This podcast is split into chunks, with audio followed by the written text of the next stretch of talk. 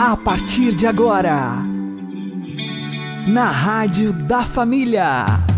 Abre, Senhor, os meus olhos com o seu poder. Caminhando com Jesus. Acredite, se Deus é por nós, quem será contra nós?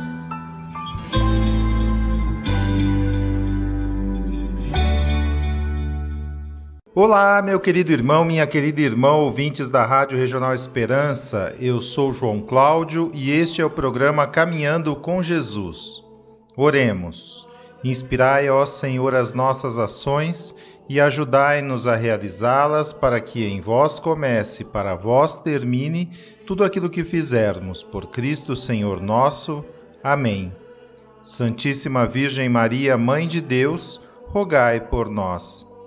Castíssimo São José, patrono da Igreja, rogai por nós. Comungar bem é uma das armas mais eficazes de quem deseja crescer em santidade.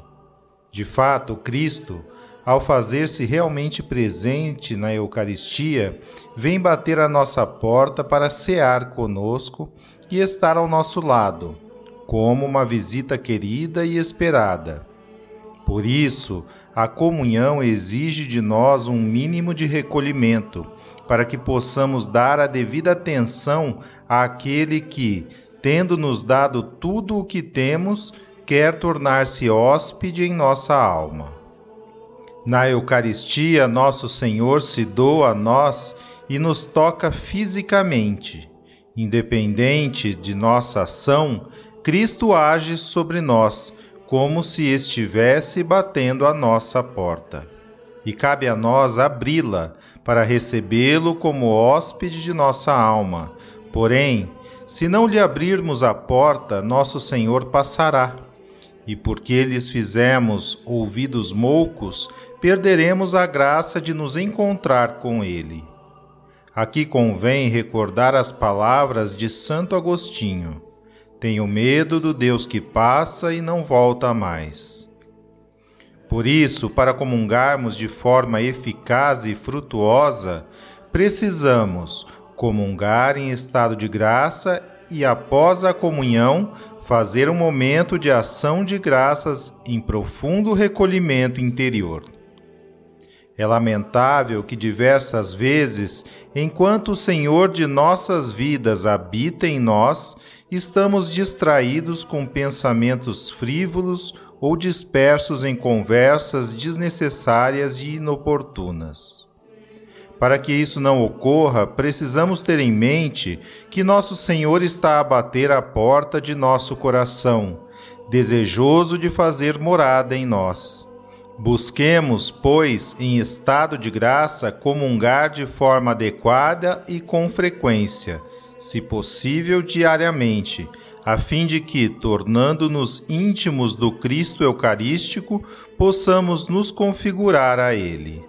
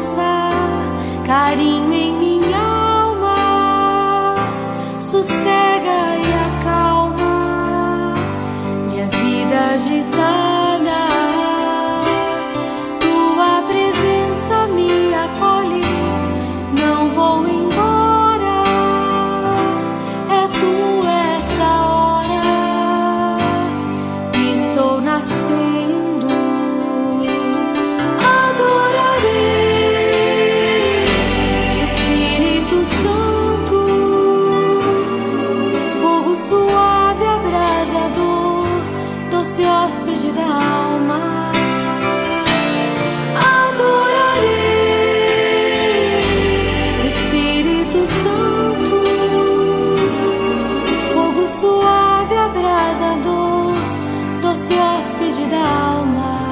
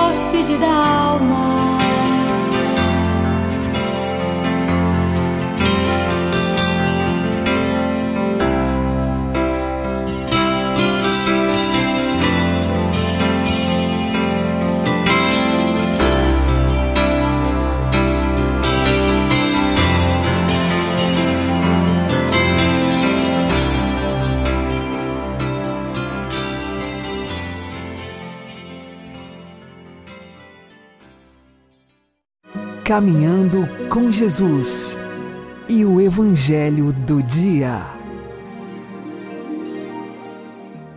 O Senhor esteja conosco, Ele está no meio de nós.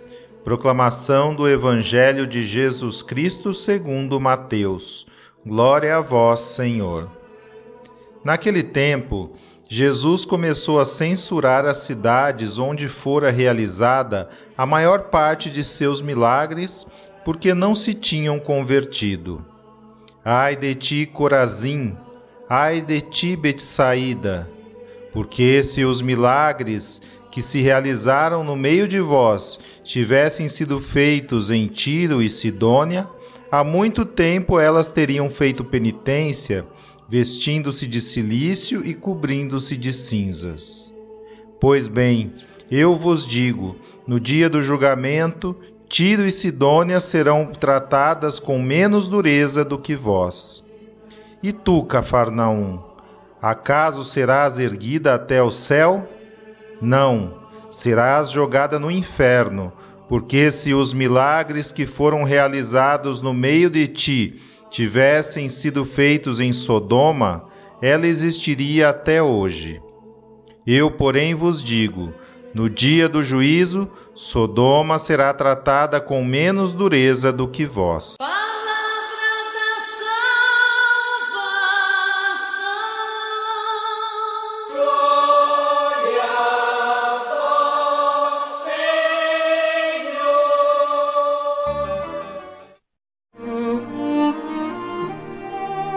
Agora, a homilia diária com o Padre Paulo Ricardo.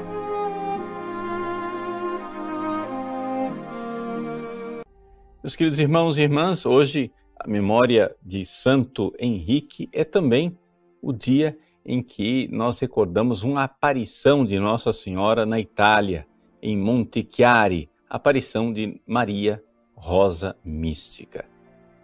Trata-se de uma aparição, uma revelação privada, então é evidente, nós católicos não somos obrigados a crer nessas revelações privadas, mas recentemente o Santuário de Monte Chiari foi consagrado pelo bispo diocesano como que aceitando de alguma forma aquelas aparições que aconteceram naquele lugar. Nossa Senhora apareceu logo depois da Segunda Guerra Mundial, em 1947, a uma enfermeira chamada Pirina Gilli. E ela apareceu inicialmente com três espadas no coração. O que, é que significam estas três espadas? Bom, vejam que Nossa Senhora ali estava profeticamente anunciando uma crise que aconteceria na igreja 20 anos depois. Em 1947, os seminários estavam lotados. As ordenações sacerdotais eram numerosíssimas Não havia nenhuma, nenhum sinal de crise das vocações. E, no entanto, Nossa Senhora aparece com uma espada no seu coração, dizendo: a primeira espada é a escassez das vocações. Todo mundo diria, né? Loucura, imagina. Os seminários estão lotados, nunca ordenamos tantos assim. E, no entanto, Nossa Senhora já profetizava. A segunda espada no coração de Nossa Senhora é que Nossa Senhora sofria por causa dos padres, sacerdotes e dos religiosos que viviam sistematicamente em pecado mortal. Ou seja, esta miséria de pessoas consagradas que vivem em pecado mortal. Jesus já havia aparecido né, ao, a Santa Margarida Maria Lacoque com o seu sagrado coração de Jesus, dizendo que o que mais feria o seu coração era exatamente esta realidade eh, dos pecados cometidos pelas almas consagradas. E a terceira espada era a espada de sacerdotes que cometeram a mesma traição de Judas. Ou seja, aqui certamente nós estamos falando de alguma grande apostasia, alguma grande traição, ou seja, sacerdotes dentro ou fora né, do ministério sacerdotal, não sabemos, que estavam traindo Jesus como Judas traiu. Ou seja, uma coisa muito mais grave. Por quê? Porque, claro, pode haver sacerdotes e religiosos que vivem em pecado mortal por fraqueza, mas o pecado de Judas não foi um pecado de fraqueza, foi um pecado de malícia. Então, aqui, Nossa Senhora denunciando esses pecados graves de malícia. Logo depois, nossa Senhora então aparece, agora já não mais com três espadas no coração, mas com três rosas: uma branca, uma vermelha e uma dourada. E qual é o significado destas três rosas? Nossa Senhora estava apresentando nessas três rosas né, a solução para é, esses três problemas, os problemas das três espadas. A primeira rosa, a rosa branca, era a rosa da oração. Ou seja, aqui Nossa Senhora propõe a oração, o espírito de oração, né, para resolver o problema da escassez das vocações. Se nós temos poucos sacerdotes, se nós temos poucos religiosos eh, consagrados, poucas vocações generosas, é somente através da oração. E aqui Nossa Senhora está dizendo eh, nada mais nada menos do que aquilo que Jesus já ensinou no Evangelho. Né? A messe é grande, os operários são poucos, pedi, pois, ao Senhor da messe. É interessante que essas aparições, né, um dos sinais mais claros de que elas são verdadeiras, é que elas nada acrescentam à revelação, elas só confirmam aquilo que nós já sabemos através da divina revelação. A segunda rosa, a rosa vermelha, para resolver o problema dos religiosos e padres, sacerdotes que vivem sistematicamente em pecado mortal, é a rosa da expiação. Ou seja, o sacrifício expiatório que é necessário que se faça. Por quê? Porque, porque as ofensas feitas a Deus né, pelos sacerdotes que vivem sistematicamente em pecado mortal, ou pelos pecados mortais dos sacerdotes, não importa, essa ofensa é muito grave. E isso tudo precisa ser reparado.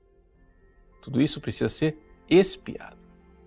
Então, Nossa Senhora aqui nos coloca é, diante da missão de que nós precisamos fazer sacrifícios mesmo para reparar os males enormes. Isso quer dizer o seguinte: o organismo da igreja inteiro padece, o mundo inteiro padece com o pecado de um sacerdote. Se existem pecados que clamam vingança ao céu, os padres que celebram missa em pecado mortal, religiosos que comungam em pecado mortal, isso tudo é uma realidade que verdadeiramente atrai maldição sobre o mundo. É necessário espiar. E a terceira rosa, a rosa dourada, né, é a rosa da penitência. E aqui a penitência para trazer os pecadores de volta. Né? Lembrem-se que a terceira espada era a espada que simbolizava a traição de Judas, alguma apostasia de malícia, né? Nossa Senhora que apareceu em Fátima, ela disse que era necessário fazer penitência, sacrifício pela salvação das almas dos pecadores. E aqui Nossa Senhora está nos propondo fazermos penitência pela salvação das almas de grandes pecadores. Né? Ou seja, pecadores da magnitude de um Judas. Mas é necessário nós nos sacrificarmos e pedirmos a conversão deles. Isso faz parte da caridade. Vocês sabem que o céu é uma realidade que, se a gente deseja para todo mundo, a gente ganha o céu. Mas se tiver uma pessoa, uma única pessoa aqui na Terra, que você deseja para ela o inferno, então você é quem perdeu o céu. Então nós precisamos desejar o céu. E para isso, precisamos fazer penitência. Nossa Senhora termina a sua aparição né, da rosa mística em Monte Chiari dizendo: Eles voltarão. Ou seja, esses sacerdotes que, número um, não realizaram a sua vocação, portanto, a escassez das vocações, o que vive em pecado mortal, o que fizeram a traição de Judas, eles voltarão. Se isso tudo acontecerá, porque nós, fazendo penitência, nos sacrificando expiatoriamente e rezando, iremos alcançar essa realidade? Bom, nós não sabemos. O fato, porém, é que pode ser também que esse retorno aconteça por um ato de misericórdia divina depois de um grande castigo. Confiamos em Nossa Senhora. É ela quem nos dá verdadeiramente a graça de é, vivermos a realidade destas três rosas. Esse é que é importante, é a mensagem principal da rosa mística. Vivermos o espírito de oração, vivermos o espírito de expiação, vivermos o espírito de penitência. Viver essas três rosas significa também termos uma grande confiança no Santo Rosário. Nossa Senhora é rosa mística e por isso ela pôs na nossa mão rosas, o rosário. E através do Santo Rosário acontecerá o triunfo do seu imaculado coração. Então, que Nossa Senhora Rosa Mística, de lá do céu, nos abençoe nesta batalha espiritual que nós vivemos e, tirando as espadas cravadas no seu imaculado e santíssimo coração, possamos agradar a Deus com oração, expiação e penitência. Deus abençoe você. Em nome do Pai, do Filho e do Espírito Santo. Amém.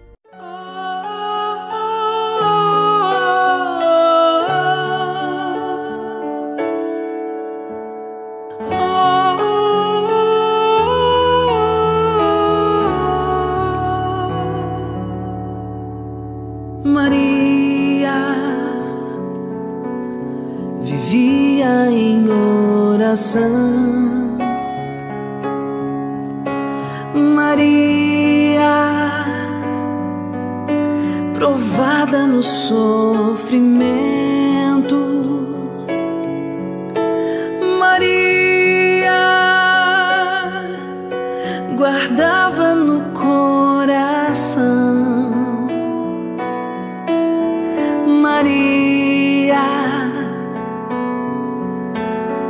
Jesus um alento.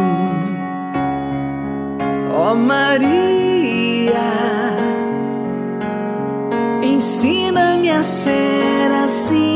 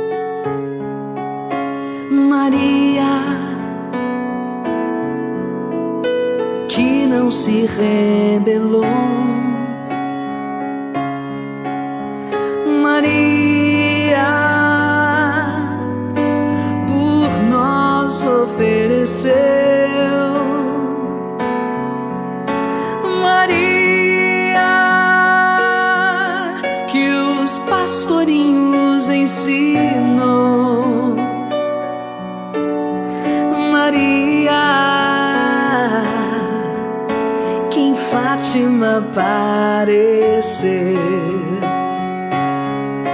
Ó oh Maria,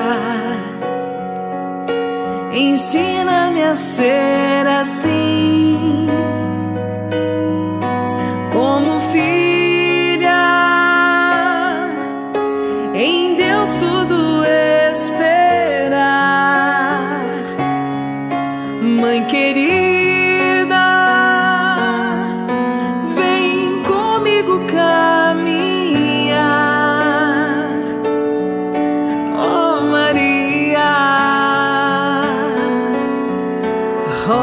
Jesus por mim. Ó oh Maria, ensina-me a ser assim,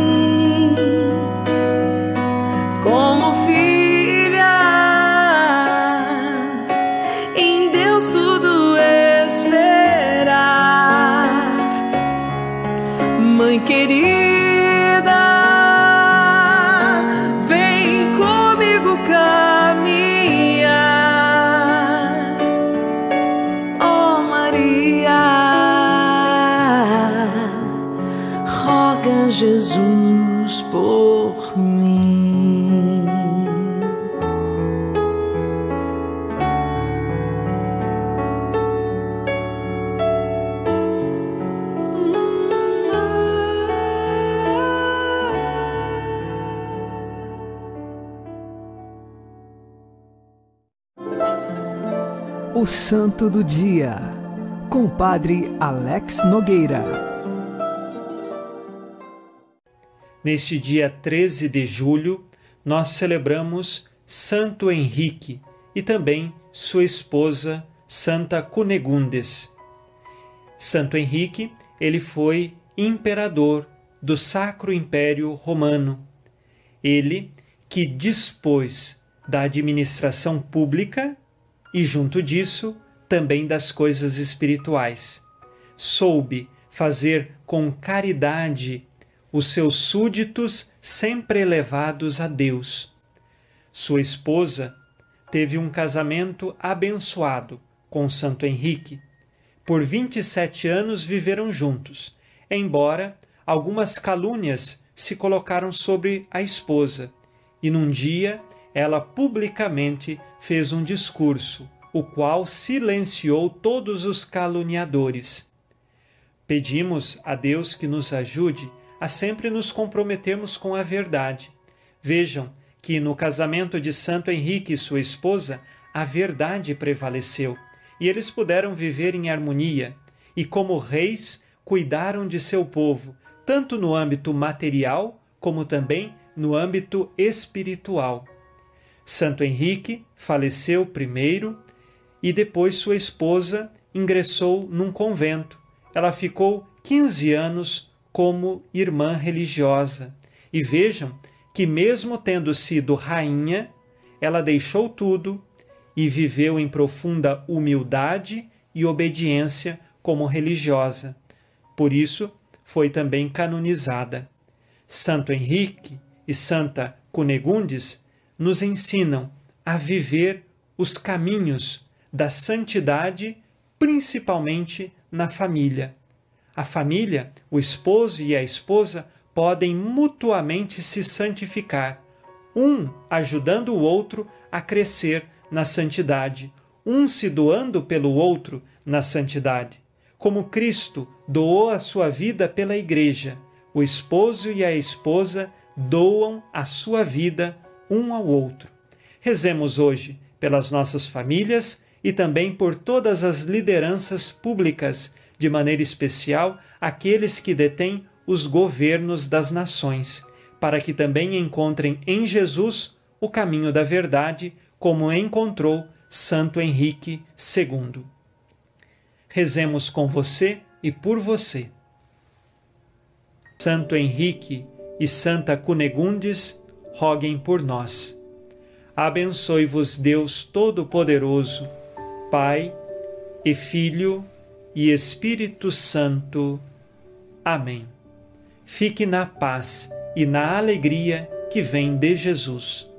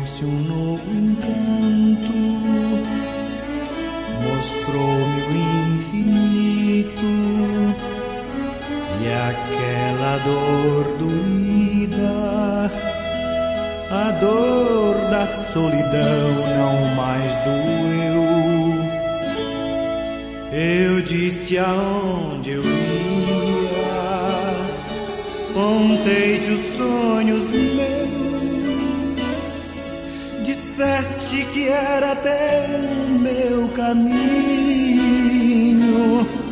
encheste a minha vida de carinho disseste que também buscavas Deus.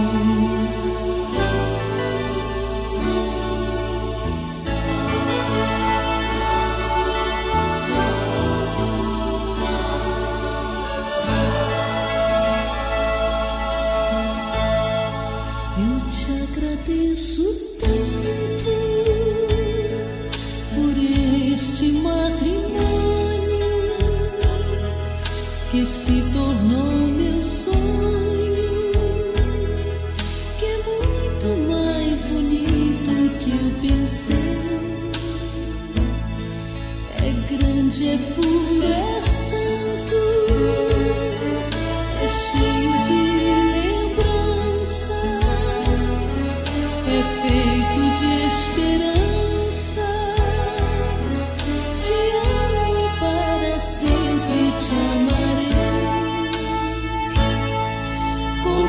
Deus por testemunha, eu juro nesse altar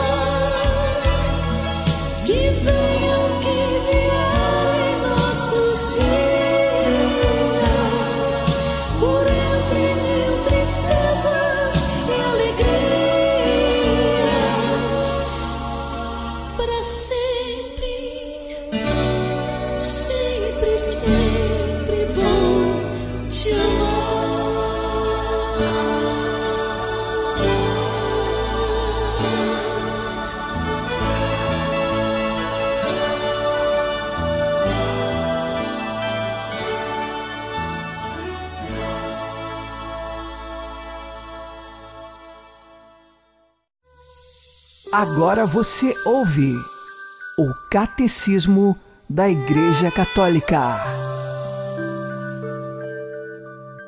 O corpo do homem participa na dignidade da imagem de Deus. É corpo humano precisamente por ser animado pela alma espiritual. E a pessoa humana, na sua totalidade, é que é destinada a tornar-se, no corpo místico de Cristo, templo do Espírito. Corpo e alma, mas realmente uno, o homem, na sua condição corporal, reúne em si mesmo os elementos do mundo material, que assim nele encontram a sua consumação e nele podem louvar livremente o seu Criador. Por isso, não é lícito ao homem menosprezar a vida do corpo. Pelo contrário, deve estimar e respeitar o seu corpo, que foi criado por Deus e que há de ressuscitar no último dia. A unidade da alma e do corpo é tão profunda que se deve considerar a alma como a forma do corpo. Quer dizer, é graças à alma espiritual que o corpo, constituído de matéria, é um corpo humano e vivo. No homem, o espírito e a matéria não são duas naturezas unidas, mas a sua união forma uma única natureza.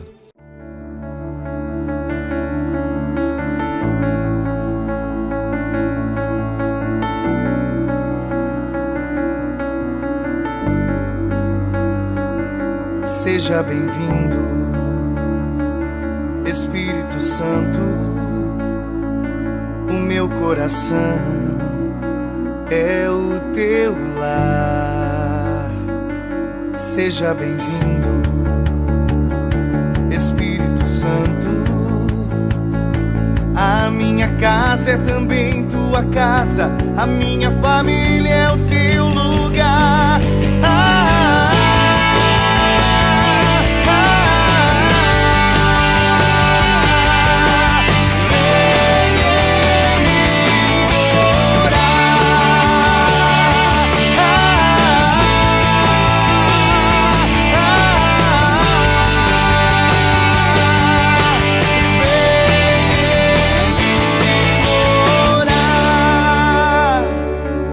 Seja bem-vindo, Espírito Santo. O meu coração é o teu lar. Seja bem-vindo,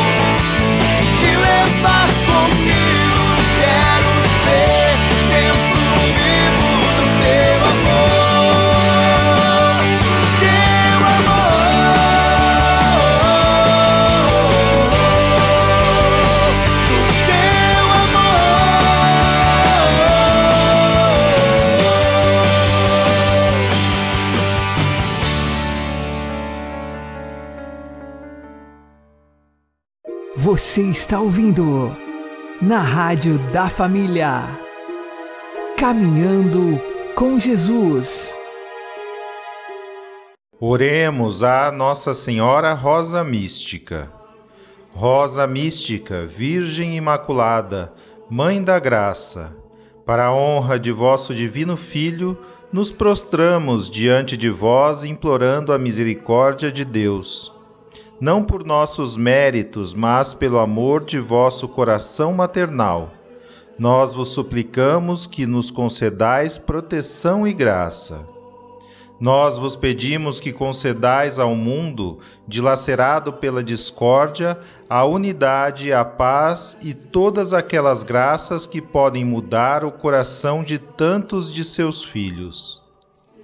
Fazei florescer à volta da mesa da Eucaristia muitas vocações sacerdotais e religiosas que difundam com a santidade de sua vida e com o zelo apostólico pelas almas o reino de vosso Filho Jesus por todo o mundo. E derramai sobre nós também a abundância de vossas graças celestiais. Amém. Nossa Senhora Rosa Mística, Mãe da Igreja, rogai por nós. Uma boa noite a todos, que Deus abençoe vocês e continuemos caminhando com Jesus.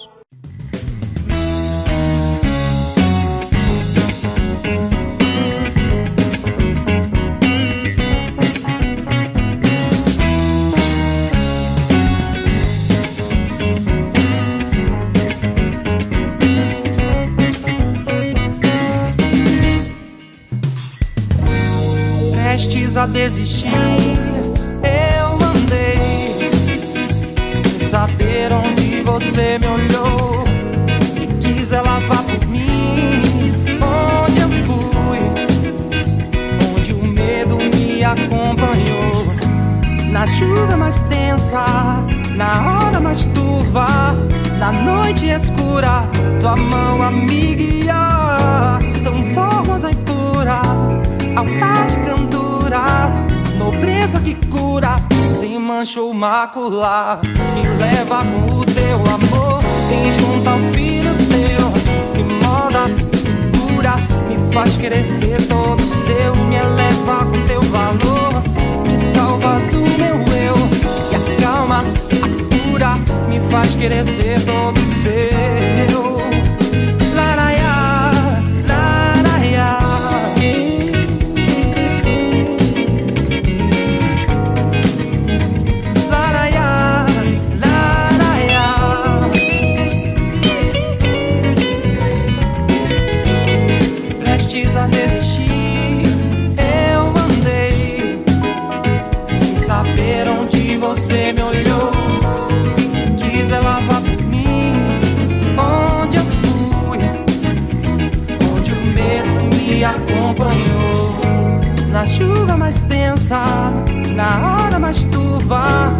Na noite escura, tua mão a me guiar. Tão formosa e pura, altar de cantura, nobreza que cura, sem mancha ou macular. Me leva com o teu amor, vem junto ao filho teu, me moda, me cura, me faz querer ser todo seu, me eleva com teu valor me salva do meu eu e acalma, a cura, me faz querer ser todo seu, me leva com o teu amor, me junta ao filho teu, me moda, me cura, me faz querer ser todo seu, me eleva com teu valor, me salva do meu eu. E acalma, a cura, me faz querer ser quiseres que eu vá, irei por ti não hesitarei te servir. Eis aqui o teu escravo, mãe de puro amor, consagro minha vida a ti.